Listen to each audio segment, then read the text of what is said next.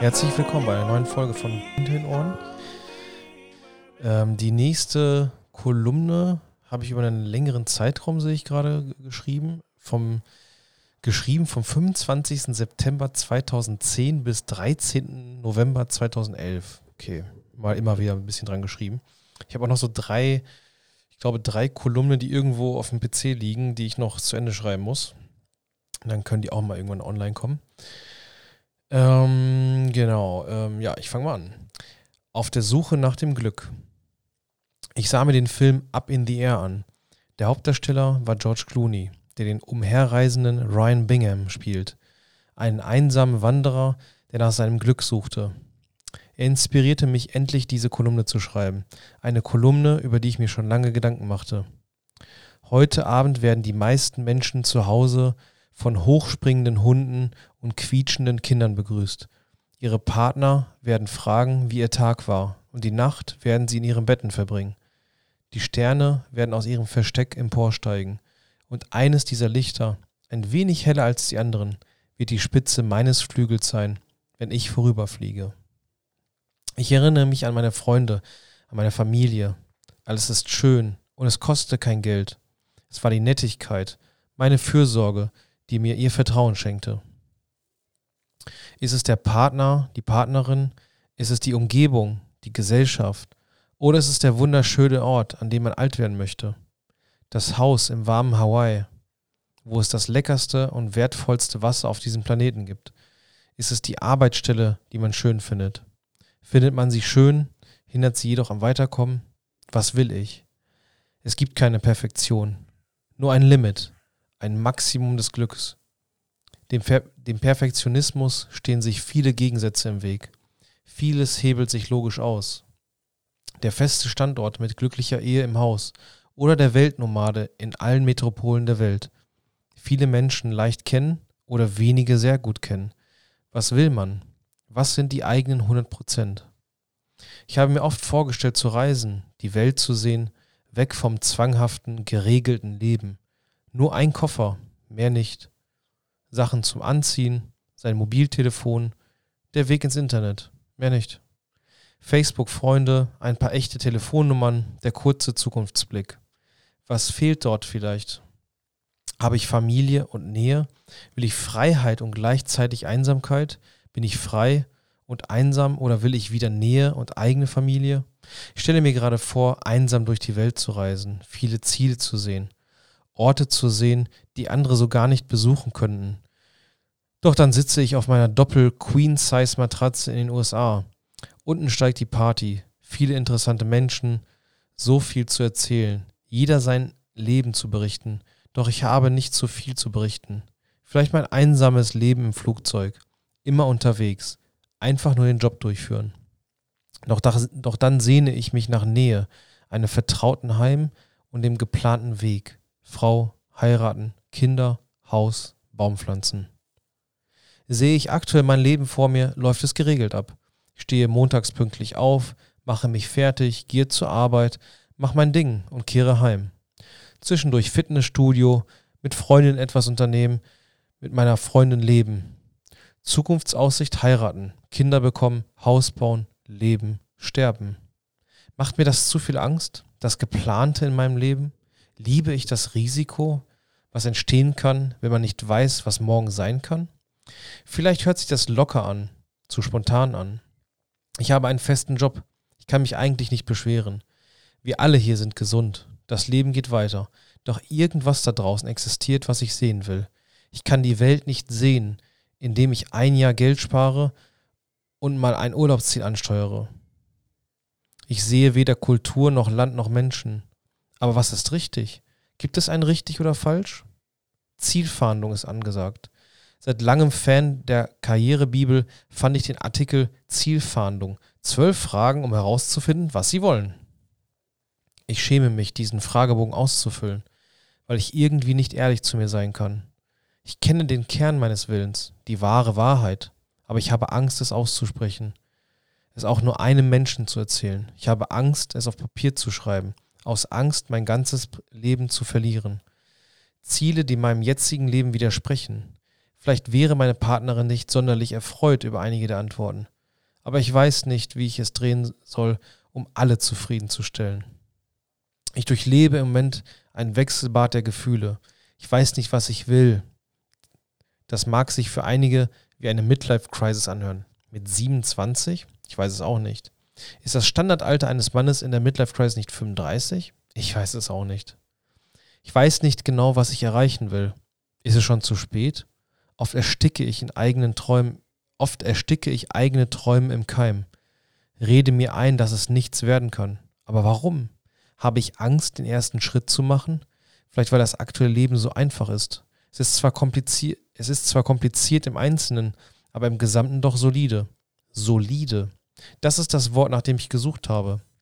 Will ich meine Komfortzone nicht verlassen? Soll ich lieber durch die ganze Welt reisen, die Menschen nur kurz kennenlernen und dann irgendwann aus dem Gedächtnis der Menschen gelöscht werden, die ich kennenlernte? Wie kann ich bleibende Erinnerungen schaffen? Eigentlich genau wie bei Vertrauen. Langes Vertrauen schaffen, jemandem Halt bieten. Doch das geht nicht, wenn ich allein den Globus bereise. Tue ich es für die anderen oder nur für mich? Habe ich Angst, weil ich vielleicht egoistisch wirke, wenn ich den Weg des Einzelnen einschlage? Was sind meine 100 Prozent? Gibt es sie überhaupt? Ich glaube nicht. Vielleicht muss man aus seinen 80 Prozent einfach die Zahl in 100 ändern. Das ist vielleicht der Trick. Mit dem zufrieden sein, was man hat. Was ist im Leben wichtig und wie wertet es jeder individuell? Warum beiße ich immer an einem bestimmten Ziel fest? Warum gibt es sturerweise keine anderen eventuellen Nebenziele? Ziele, die auch gleichwertend glücklich machen. Wie viel bin ich bereit dafür zu opfern? Was verliere ich, wenn ich die verschiedenen Wege einschlage? Alles getrübt von Ängsten. Sind es Mauern, die ich mir selbst baue? Auf was muss ich verzichten? Was ist, wenn ich schon alles in meinem Leben erreicht habe? Baue ich mir immer wieder neue, unerreichbare Ziele auf? Hält das den Menschen am Leben? Dass Träume Träume bleiben? Was hält mich in diesem Leben davon ab? Ein sehr intimer Text, den eigentlich nur ich mir selber selbst sage Weder meiner Freundin, noch meinen engsten Familienangehörigen, noch meinen besten Freunden. Ich lege gerade alles offen. Ein Kampf mit meinem inneren Ich. Irgendwie ist das Leben wie ein Lautstärkeregler. Man kann nie laut und leise gleichzeitig einstellen. Albert Einstein sagte einst, die besten Dinge im Leben sind nicht die, die man für Geld bekommt. Und dem stimme ich zu 100% zu. Ich kenne Menschen, die weitaus mehr Geld verdienen als ich. Aber ich weiß, und höre auch von ihnen selbst, dass sie dadurch nicht glücklicher sind. Die menschliche Beziehung, die Momente, die ich mit ihnen teile, sind unendlich oft wert als jede Münze und jeder Geldschein auf dem Planeten. Das macht mich glücklich, denn ich werde als Mensch geschätzt, weil ich diese Menschen mit meiner Anwesenheit und meinem Wesen sehr glücklich mache. Ein Auszug aus dem epischen Kanye West Song Runaway. Hau ab, lauf weg, Tu keinem Menschen mehr weh. Belüge nicht mehr andere Menschen, nur weil du dich selbst belügst, weil du Angst hast, authentisch zu sein. Mal ehrlich deine Meinung zu sagen, mal anfangen, dir selbst ehrlich zu sein. Was ich immer gut konnte und was mir in jedem Lebensabschnitt allzu meine Freunde machte, Freude machte, war, dass ich immer ehrlich und authentisch war, egal wann. Als früher eine Frau in meinem Leben kam, begann ich ihr zu gefallen. Ich hörte nicht mehr auf, ich hörte nicht mehr auf mich selbst, auf das, was ich wollte. Ich begann mich so auf. ich begann mich so zu verhalten, wie ich am schönsten aussehen könnte, so wie mein Gegenüber mich vielleicht am liebsten sehen wollte. Das war falsch. Denn irgendwann hält es der Geist nicht mehr aus. Sei immer ehrlich zu dir selbst. Denn auch nur dann kannst du von Menschen geschätzt werden. Und wenn jemand dein Wesen nicht mag, dann geht er einfach. Aber das ist nicht schlimm, denn du selbst kannst im Leben nur glücklich werden, wenn du das tust, was du willst. Bill Cosby sagte eins, ich weiß nicht, was der Schlüssel zum Erfolg ist, aber zu versuchen, allen zu gefallen, ist der Schlüssel zum Ver Versagen. Wahre Worte. Nur wenn du selbst mit dir im Reinen bist, nur wenn du selbst mit dir glücklich bist, kannst du anderes Glück empfangen und auch andere glücklich machen. Ich darf mich nicht aufgeben. Sei authentisch, sei du selbst, hör auf dich, denn du bist du. Lass dich nicht von vielen Dingen im Leben negativ beeinflussen. Mach dich zur Sonne und die Dinge zu Planeten, die sich um dich drehen mit all den Monden. I'm not finished, not ready to settle, not ready to admit that I want a quite a life. Ich möchte den Planeten sehen, auf dem ich lebe, denn es ist Zeit, alles zu erkunden. Nichts kann mich aufhalten. Jeder, der möchte, darf mit mir reisen, dem es gefällt, denn ich teile gern mein Glück. Kann man nur ein Extrem leben? 24-7 mit zwei Kindern, einem Hund, Haushalt und Ehepartner? 13 Stunden arbeiten, um seine Karriere voranzutreiben? Ich fühle mich, als wenn ich auf einem spitzen Dach stehe und Angst habe, mich fallen zu lassen, endlich in eine Richtung zu fallen. Ich selbst liebe Extreme. Hochmodernes Design, Metro Metropolen, Big Business und dann die andere Seite, die Einfachheit, Minimalismus, Puristik, Emotionen, Ruhe, zu sich selbst finden, auf einem Berg sitzen und in die Natur schauen. Mein Leben verläuft genau in der Mitte, aus Angst, einem der Extreme nicht mehr herauszukommen, wenn ich mal wieder die andere Seite sehen will. Ist das richtig so? Gibt es sowas überhaupt? Gibt es nur links und rechts, schwarz und weiß, ja und nein? Vielleicht sollten wir in Grautönen, ja sogar vielleicht in Farben denken. Leute halten mich für verrückt, wenn ich von den Extremen erzähle, und jede Seite der Gesellschaft ist verdutzt, und wenn sie vom entgegengesetzten Extrem bzw. Leidenschaft hören. Ich habe schon viele Menschen in meinem Leben, ich habe schon vielen Menschen in meinem Leben Mut zugesprochen. Ich habe Menschen, die vor mir zusammengebrochen sind und geheult haben, Mut zugesprochen. Menschen, die mir heulen, sagten, Michelle, ich kann nicht mehr, Michelle, ich will nicht mehr, ich will nicht mehr leben. Und ich werde so, wurde so wütend. Wütend, weil sie ihr Leben aufgaben, weil sie nicht mehr weitergehen wollten. Und ich habe ihnen gesagt, dass sie sich nicht einfach aufgeben sollen, dass sie weitermachen sollen. All deine Freunde und deine gesamte Familie steht hinter dir. Niemand gibt dich auf. Und als Dank wirst du dich, wirst du dich auch nicht aufgeben.